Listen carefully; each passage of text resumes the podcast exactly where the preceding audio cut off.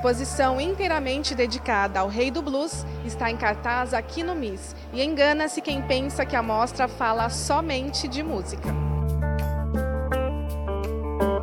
B.B. King deixou uma herança que atravessa gerações. Um dos maiores ícones da música de todos os tempos, cresceu em um país marcado pela segregação racial e encontrou na música uma forma de expressar suas experiências e resistir às injustiças sociais.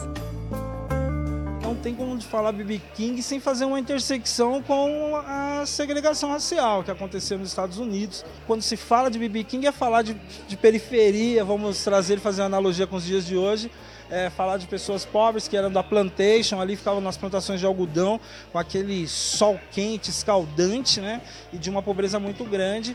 E o rio Mississippi praticamente era que fazia ali o, o batizado, acolhia eles para o Tennessee, onde lá, né, do outro lado, em Memphis, eles conseguiram um pouco mais de oportunidades, onde a segregação era um pouquinho menor.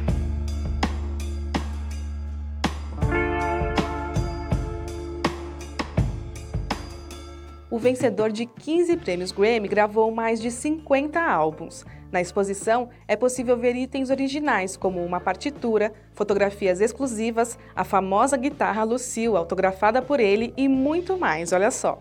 A gente dividiu a exposição em três etapas, né? O B.B. King enquanto criança, por isso que é muito forte essa questão das plantations. E aí chega também um processo de B.B. King quando se desenvolve, se conhece enquanto artista, após aprender os primeiros acordes, aprender um pouco da música ali com seu primo Booker White. Tem algo bastante importante relacionado a Rosa Parkers e todo aquele movimento em que a gente conhece, já viveu. Falamos também sobre o Green Book nesse momento. Também temos a outra parte onde é B.B. King consolidado já então grande artista. Suas canções ultrapassaram barreiras sociais e serviram de inspiração para muitos na luta por igualdade racial e direitos civis.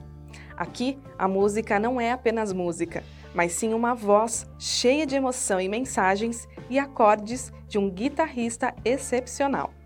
A exposição fica em cartaz até 8 de outubro. Confira as informações nas redes sociais do MIS. Então convido você a vir para o MIS aqui em São Paulo, aqui na Avenida Europa, ver Bib King, um mundo melhor em algum lugar. Então vem para cá e às terças é gratuita. Vem!